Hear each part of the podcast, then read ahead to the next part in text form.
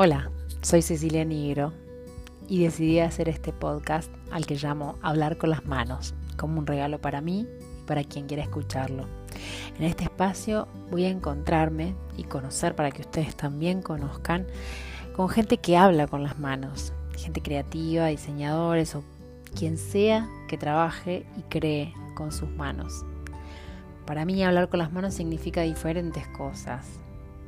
Uno porque es parte de mi identidad, mi ADN, es italiano 80% y ellos hablan con las manos.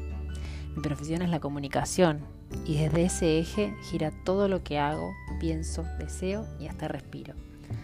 Soy ceramista y a través de mis manos también hablo para expresar en obras y objetos todo lo que tengo ganas de contar. Y con este deseo empiezo este podcast que me hace mucha ilusión.